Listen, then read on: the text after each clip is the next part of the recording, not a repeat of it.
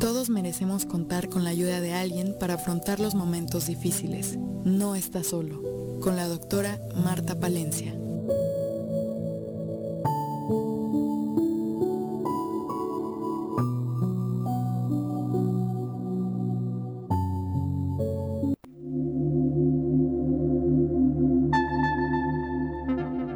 Muy buenos días a todos.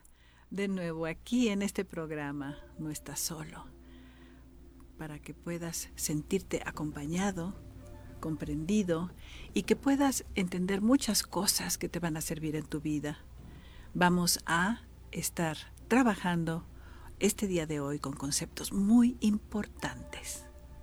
Así es de que te pido que por ahí tengas papel y lápiz si puedes, para que puedas tener anotaciones claves que te van a servir mucho en tu vida. Vamos a hablar hoy de cuáles son tus temperamentos. Me han estado mandando mensajes en donde me preguntan qué es eso de los temperamentos. Hablan mucho de los temperamentos, pero ¿cuál es el mío? ¿Cómo puedo saber? Y bueno, este día vas a aclarar esa incógnita. Antes de empezar, me gustaría también aclarar que cada uno de los talleres que estamos por iniciar tiene una función especial, porque hay quien dice que quiere tomar un taller pero que no sabe cuál.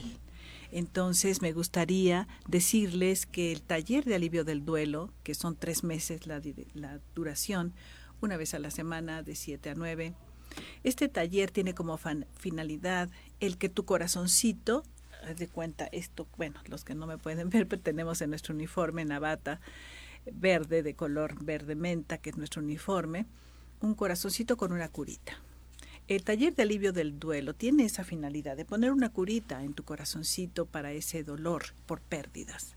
Ahora, alguien me dice, yo no he tenido ninguna pérdida de ser querido, pero me siento muy mal en mi vida, no, no encuentro sentido, tengo problemas con mi pareja, con mis hijos o con mi mamá o papá, hermanos, etcétera, o en mi ambiente laboral.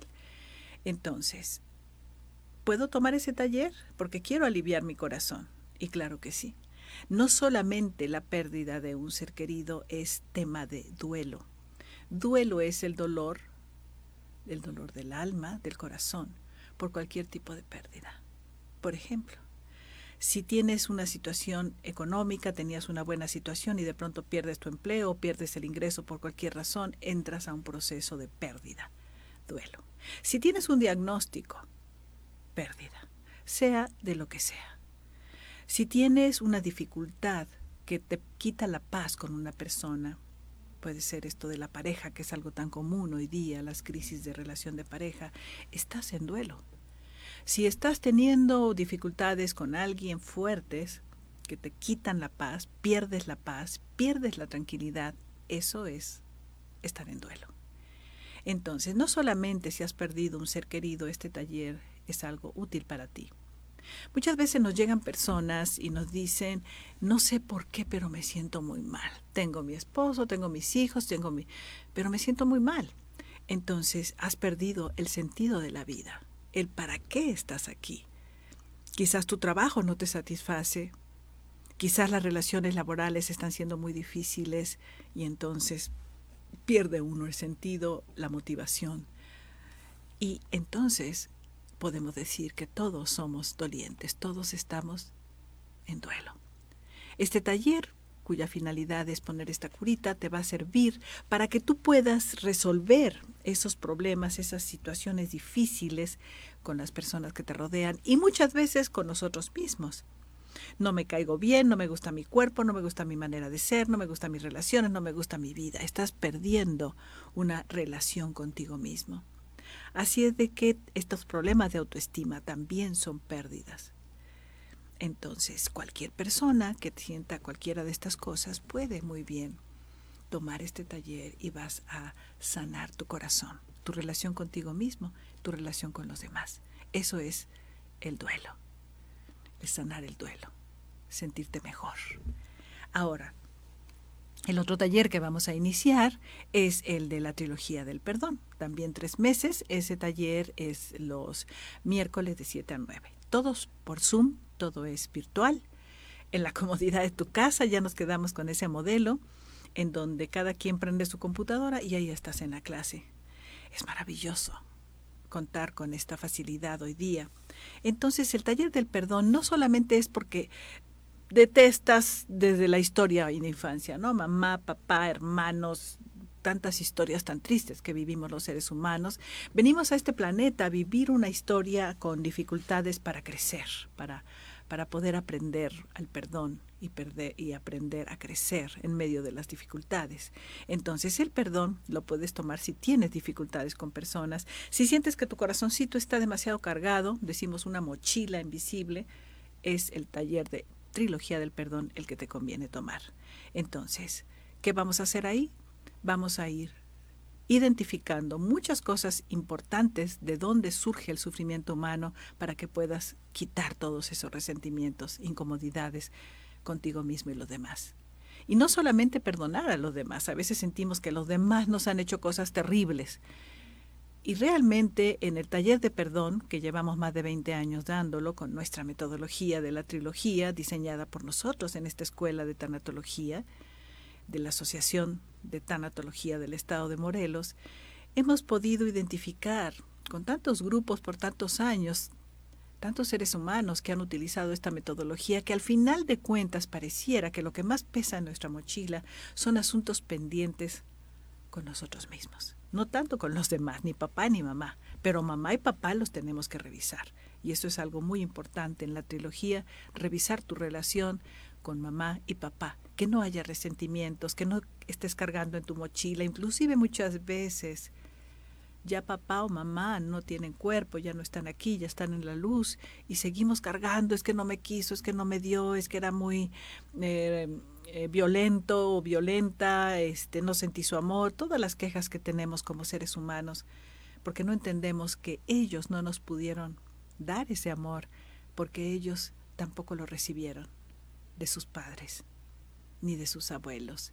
Entonces, esto es parte central del trabajo del perdón, comprender y aceptar a los demás y comprendernos a nosotros mismos y aceptarnos como seres humanos con limitaciones, con situaciones que no nos gustan de nosotros mismos, pero que finalmente somos unos seres humanos que estamos aquí para evolucionar, para crecer.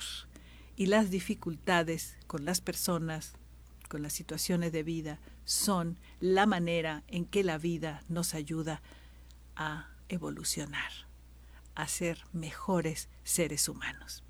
Y bueno, vamos a, irnos a un corte y vamos a hablar después de lo que es en sí los temperamentos, cómo puedes tú identificar tu temperamento, cómo puedes tú saber por qué eres como eres, ¿no es cierto? por qué estás haciendo lo que estás haciendo. ¿Por qué tienes mucho deseo de llorar muchas veces, o por qué te enojas muy fácilmente, o por qué hablas demasiado, o por qué te callas todo. Esos son los cuatro modelitos que vamos a poder eh, decirte, compartirte para que tú te identifiques y puedas comprenderte mejor estamos peleando todo el tiempo con nosotros, es que yo lloro por todo, es que yo me enojo por todo. Sí, porque tu temperamento es eso.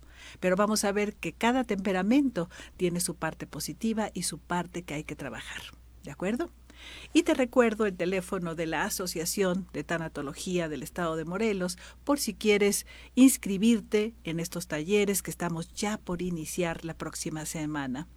Es el triple siete cuatro nueve seis 0103. Repito, 777-496-0103. Ahí te esperamos para que puedas hacer este trabajo, ya sea de aliviar tu corazoncito por las pérdidas y las situaciones difíciles en tu vida, o si quieres acabar de quitar ese peso en tu mochila de la vida a través del perdón, del auto perdón y del perdón a los demás. Esperamos que muchos de ustedes se animen a hacer esta transformación de vida que han hecho tantas personas, más de 1.500 personas han pasado por estos talleres en estos 22 años de servicio. Así es de que esperamos tu llamada. Si quieres aprovechar, todavía tenemos descuento. El 496-0103 con triple 7. ¿De acuerdo? Nos vamos a un corte y regresamos para que puedas identificar cuál es tu temperamento predominante. Regresamos. Y regresamos para platicarte qué es esto de los temperamentos humanos y cuáles son los tuyos. ¿Por qué es importante conocer nuestros temperamentos? Porque entonces vamos a poder comprendernos más, aceptarnos más y entender cuáles son nuestras fortalezas, porque cada temperamento tiene fortalezas, y cuáles son nuestras debilidades, es decir, lo que tú y yo venimos a trabajar como seres humanos a este planeta, a este mundo físico.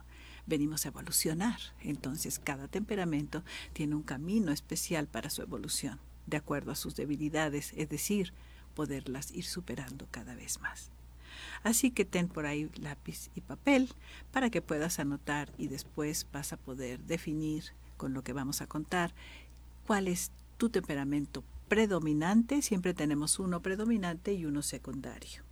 Esto desde luego hay un test en nuestra página de Facebook, lo puedes buscar, de la Asociación de Tanatología del Estado de Morelos. Puedes encontrar este test y puedes contestarlo y ahí tienes perfectamente definido cuáles son tus dos predominantes. Pero vamos a hacer aquí un ejercicio práctico para que puedas hacerlo en casa. Entonces, vamos a hablar antes que nada que estas eh, clasificaciones que, que estamos dándote de los cuatro temperamentos es una clasificación muy antigua desde el padre Hipócrates de la medicina, quien definió la manera de ser de los seres humanos con la manera, con los humores del cuerpo. ¿no es cierto? Los humores, los cuatro humores, lo que es la bilis, lo que es el llanto, lo que es la sangre y finalmente las flemas del cuerpo. Así es de que Hipócrates define perfectamente cómo venimos los seres humanos en estos cuatro modelitos en combinación de dos y esto hace entonces una gran cantidad de diferentes formas de reaccionar ante la vida. Tu temperamento define cómo funcionas, actúas, reaccionas en la vida. Eso es todo. Entender de dónde viene nuestra manera de reaccionar. Y eso nos ayuda mucho para nuestra evolución, para identificar, ¿no es cierto? Primero, vamos a identificar el temperamento más fuerte, el temperamento colérico de la bilis, Este, esta parte del colédoco, que son este sistema biliar del hígado, donde se producen y derraman estos líquidos cuando tenemos un, enojo fuerte y que tiene una función importante en la digestión y tiene una función fisiológica, además, desde luego. Entonces, ¿cuál es el temperamento colérico? El temperamento colérico es aquel extrovertido, ¿sí? Es aquel líder optimista, es alguien que tiene un gran dinamismo en su vida, una gran energía, es emprendedor, eh, inicia cosas, actúa con rapidez. Y este temperamento colérico va a ser un ser humano que a veces podemos sentir cierto miedo porque nos intimida su manera de ser. La gran fortaleza del temperamento colérico es que es un líder y que puede lograr hacer cosas que los demás tiene la energía y la fuerza. Ahora, la Madre Teresa y Hitler eran coléricos. Cada uno llevó su energía hacia un rumbo, en el caso de la Madre Teresa, servicio y amor, y en el caso de Hitler todos sabemos qué es lo que pasó en esa historia. Entonces, no es que todos los coléricos sean buenos o malos. La parte positiva es esa, la parte negativa es que podemos intimidar mucho a las personas y entonces tenemos que ser cuidadosos, tenemos que ser amables, tenemos que ser considerados con los demás. Y ese es el trabajo que venimos a realizar como coléricos, como almas encarnadas en temperamento colérico para no asustar a los demás, para que los demás puedan acercarse a nosotros cuando lo requieran o simplemente a disfrutar una interacción humana. Entonces, el temperamento colérico, ¿cuáles van a ser las emociones cuando viene una pérdida o cuando tiene una relación conflictiva con el otro? El enojo es muy fuerte, la frustración de que las cosas no salen como él quiere, el colérico, y también va a haber mucha culpa, ¿por qué lo hice mal? Entonces, el colérico tiene estas, eh, estas emociones cuando reacciona ante el mundo, ¿de acuerdo? Y vamos a seguir con el temperamento melancólico. El melancólico que es el llanto, el líquido, ¿no es cierto? Esto que sale de nosotros cuando nos sentimos tristes. El temperamento melancólico también tiene su fortaleza y su debilidad. La gran fortaleza es que son artistas, son almas tan sensibles que pueden ser cantantes, músicos, bailarines, eh, escultores, eh, grandes eh, seres que, que, que tienen que ver con el arte. Son los grandes artistas de la humanidad. El problema es que cualquier cosa que sucede les afecta demasiado su corazoncito y lloran muy fácilmente. Si tú lloras por todo, porque los melancólicos siempre nos dicen, es que lloro por todo y no puedo ver ni una película porque empiezo a llorar. Eres melancólico, no te pelees con eso, eres sensible y está bien. Pero tienes que trabajar, vienes a trabajar a esta vida, volverte un poco menos sensible el no afectarte tanto, porque el mundo y en sí los seres humanos son bastante fuertes y bastante insensibles a tu sensibilidad. Entonces, el melancólico viene a trabajar, buscar ser fuerte y además a expresar esa sensibilidad a través del arte o a través de cualquier cosa que haga. Puede ser una gran cocinera, un gran cocinero, este arte de la cocina también, o de hacer las decoraciones, de pintar, bueno, cualquier cosa, el melancólico lo tiene. Entonces, vamos a hablar de que el melancólico cuando está en una pérdida, sufre mucho. Y sus emociones fundamentales van a ser la tristeza, y la soledad. ¿De acuerdo? Entonces, si tú eres melancólico, ve anotando ahí si te checas con eso. Y vamos a pasar al tercer eh, temperamento. El tercer temperamento es el sanguíneo. El sanguíneo es un personaje que todos conocemos. Es un personaje extrovertido, platicador, muy optimista, le encanta hacer reuniones, conversar, eh, organizar fiestas, organizar días de campo. Tener, tiene muchos proyectos en donde nos invita a convivir entre nosotros.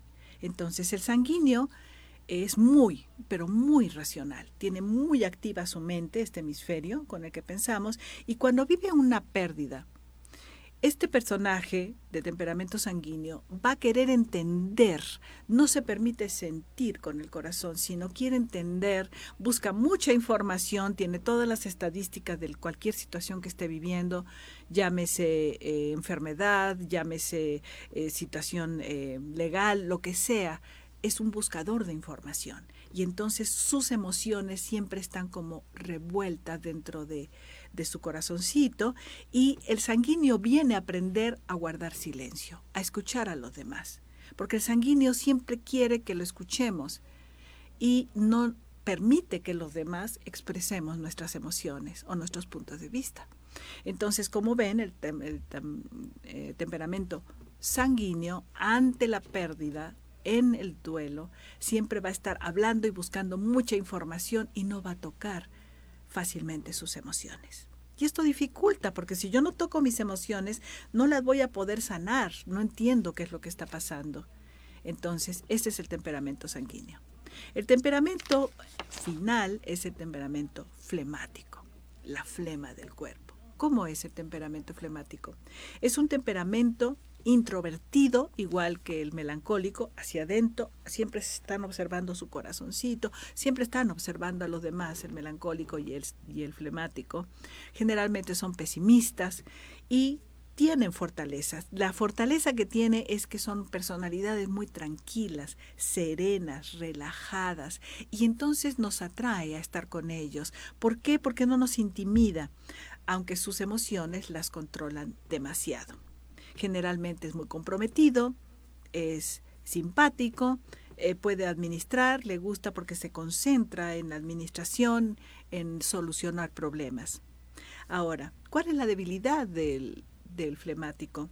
El flemático generalmente puede eh, sentirse apático, como que no le interesan las cosas, a veces les cuesta trabajo establecer metas personales, proyectos personales y como que a veces viven la vida así como tranquilos, como que no pasa nada y bueno, puede ser en los momentos de duelo también un eh, temperamento, una forma de reaccionar como indiferente a la pérdida.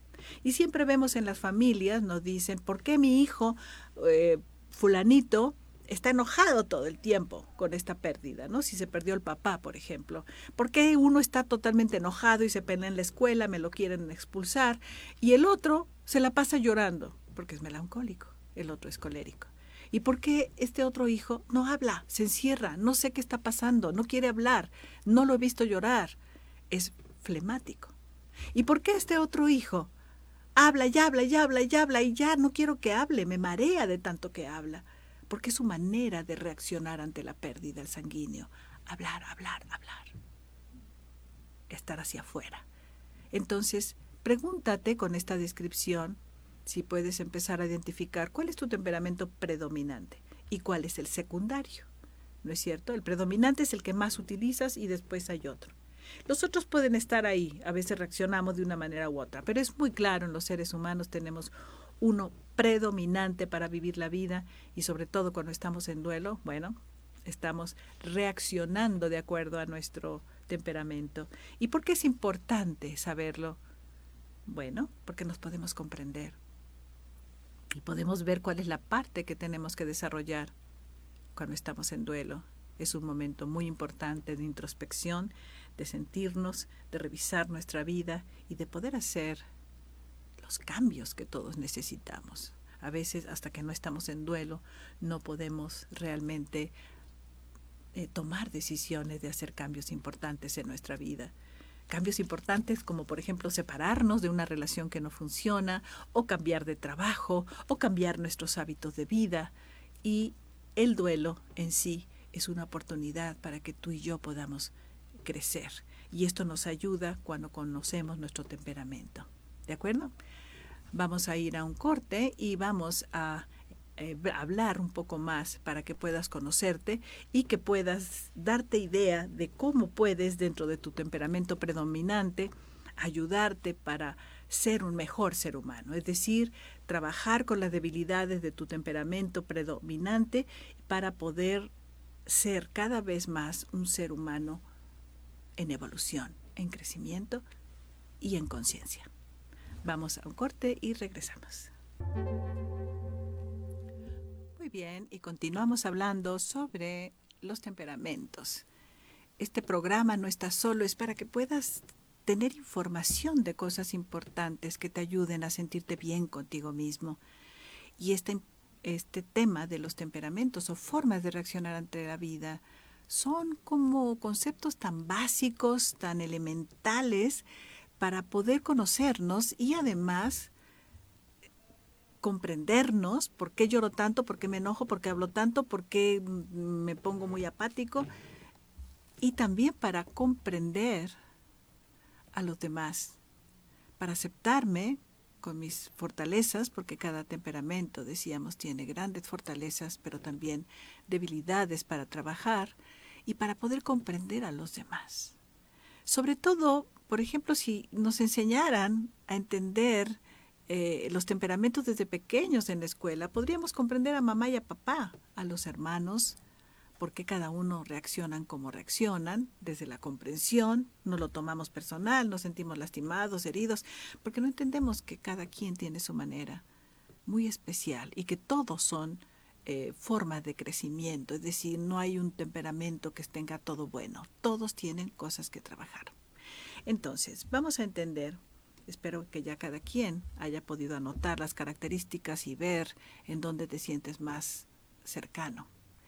Y lo importante también, quizás tengo que decir que el temperamento melancólico es muy común y sufren mucho por detener sus emociones.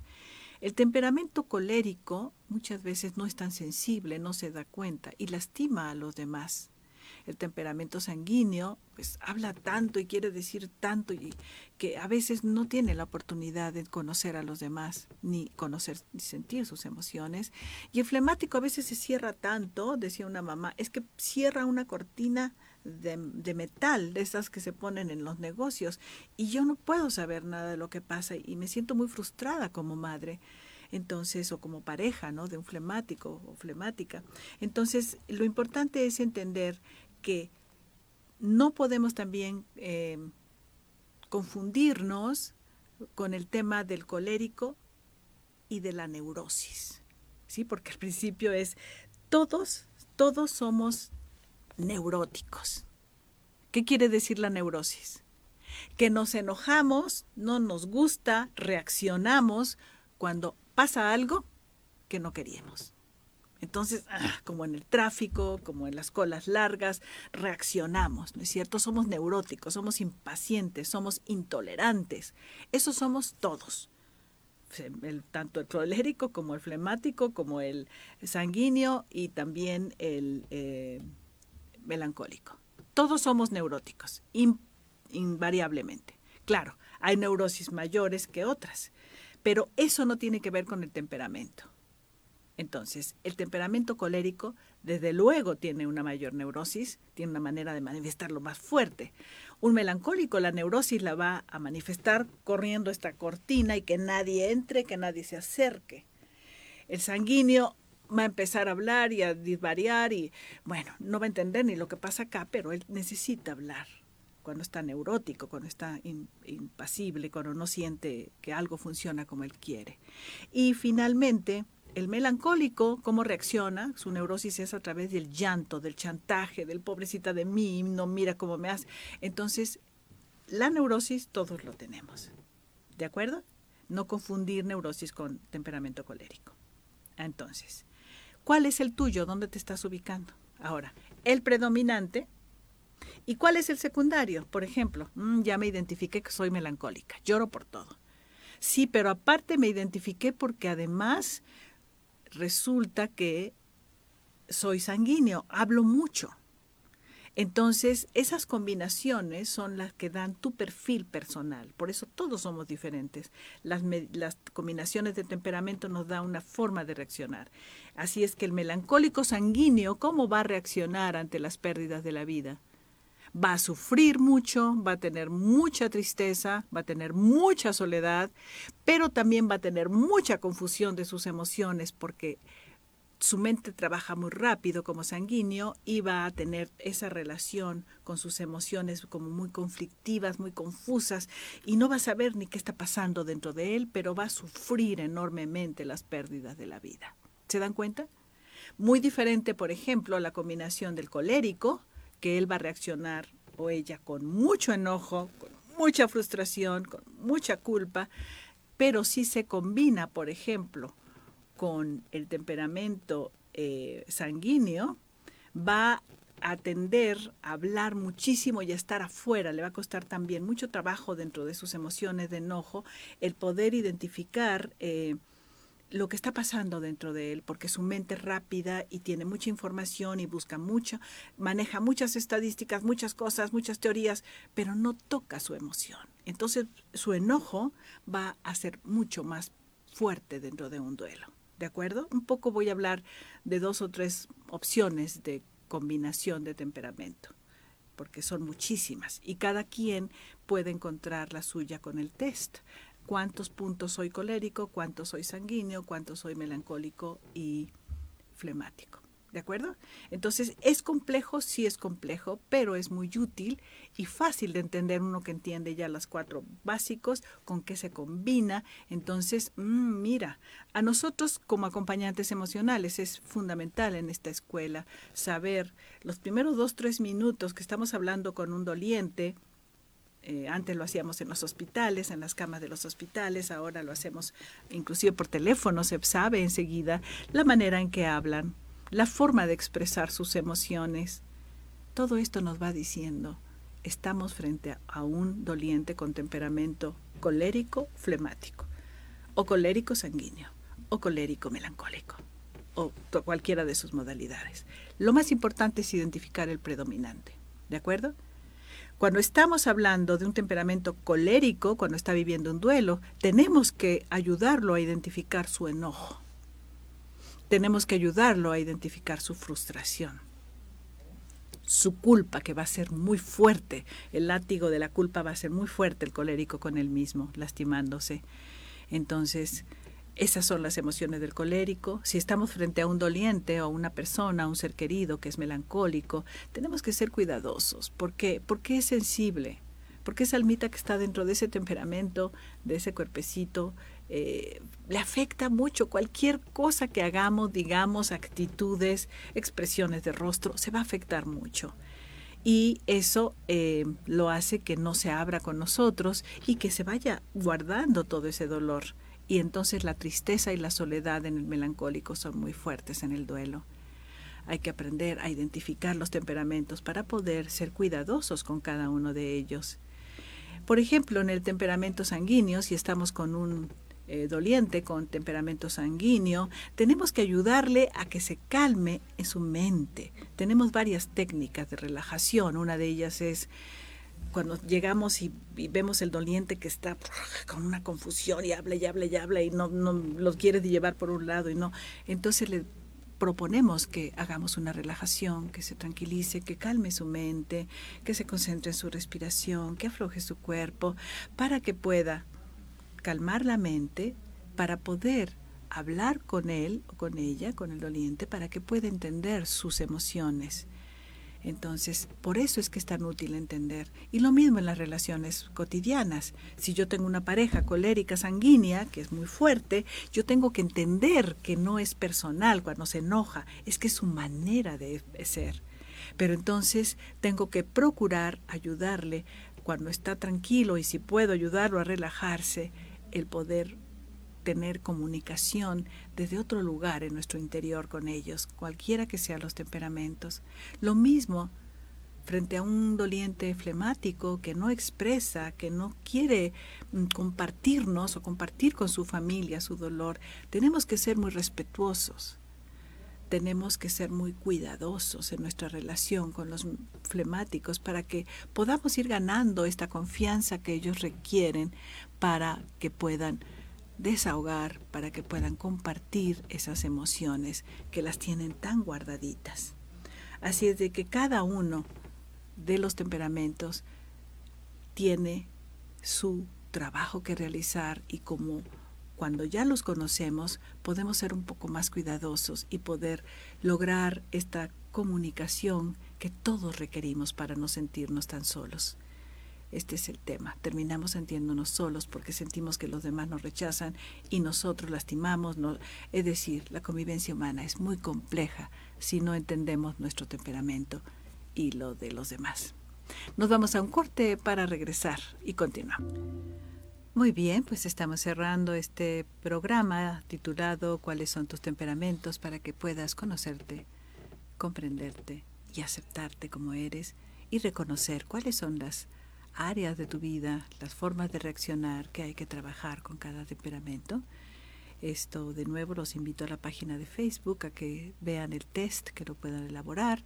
Yo espero que la mayoría hayan podido entender cuál es su temperamento, por lo menos predominante, y el secundario, para comprenderse más y aceptarse más. No hay un solo ser humano en este mundo físico que no tenga un temperamento predominante y un secundario. Y todo tiene un objetivo, que es conocernos y poder vivir la vida de una manera con conocimiento, con comprensión, desde dónde vivimos la vida, desde este temperamento, para poder eh, cada vez eh, dominar estas debilidades de cada temperamento. ¿De acuerdo? Espero que cada quien haya podido con las anotaciones que hicieron tener más idea clara y comprender también a los suyos.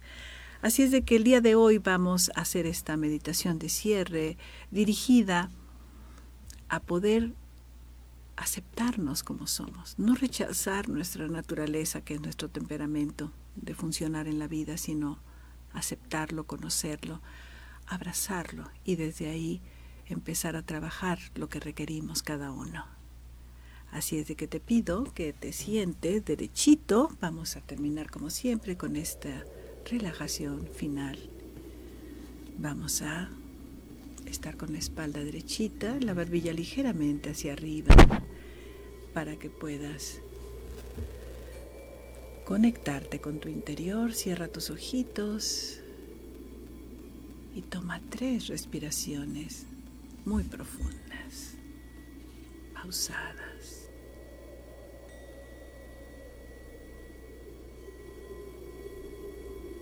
Eso es. Suavemente entrando a nuestro interior. Y vamos a llevar nuestra mano a nuestro corazoncito, a ese espacio donde sentimos las emociones de la vida. Cada uno de acuerdo a nuestro temperamento. Nuestro corazoncito siente diferente las cosas que pasan en el exterior. Y vamos a hacer este ejercicio de reconocer cuál es mi temperamento predominante, mi forma de reaccionar ante el mundo, mi forma de relacionarme conmigo mismo y con los demás.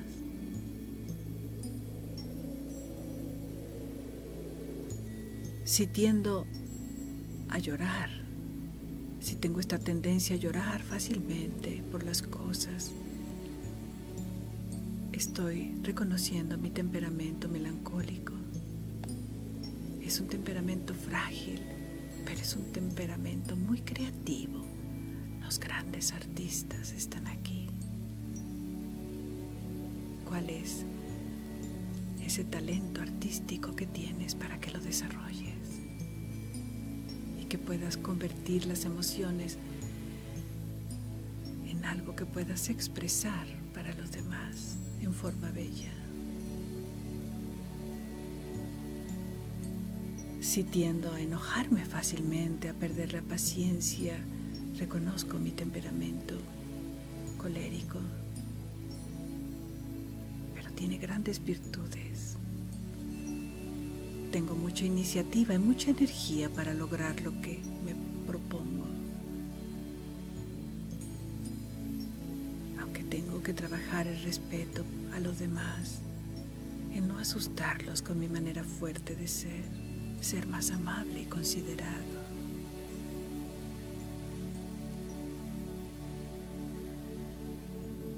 Si reconozco que mi temperamento es sanguíneo, un temperamento extrovertido con deseos todo el tiempo de comunicarme con los demás, tiene grandes virtudes, grandes escritores. Toda la gente que está en los medios de comunicación tiene esta facilidad de expresar, de comunicar.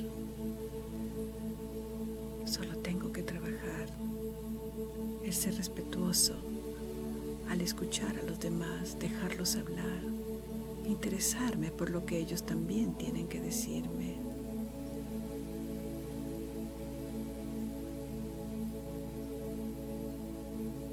puedo reconocer en mí el temperamento flemático, callado, introvertido, observador, que también tiene grandes virtudes. Es una persona irradia mucha paz y esto hace que los demás puedan sentir confianza y acercarse. El trabajo del flemático en esta vida es poder lograr expresarse, comunicarle a los demás y abrirse para que los demás puedan conocer lo que está dentro de él. Cualquiera que haya sido el temperamento que hayas identificado, que es el tuyo predominante, acéptalo. No te pelees más con las características fuertes de tu temperamento. Revisa tus fortalezas para que puedas construir tu vida construir tu relación contigo misma, contigo mismo y con los demás desde la parte positiva de tu temperamento. Todos los temperamentos venimos a aprender la comprensión hacia nosotros mismos y hacia los demás, la compasión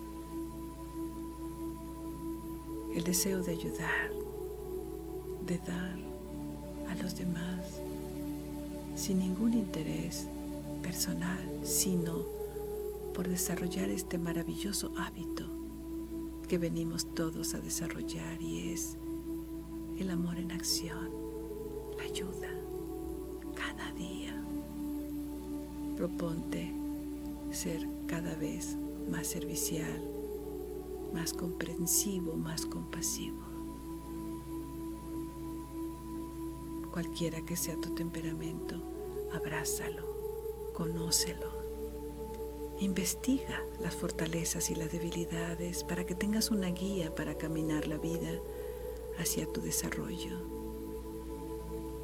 Para que cada día puedas ir desarrollando las virtudes de tu temperamento, de tu forma de reaccionar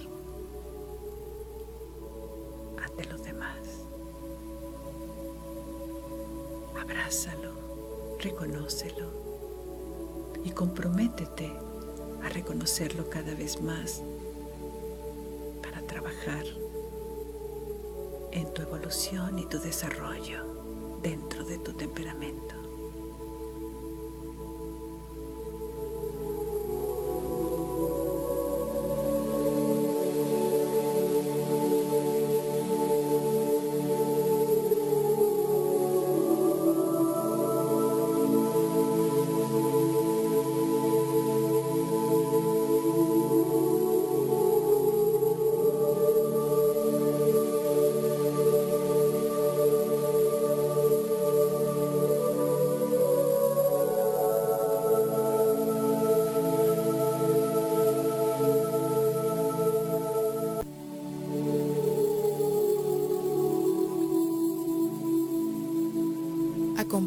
En el siguiente programa con la doctora Marta Palencia en No Está Solo.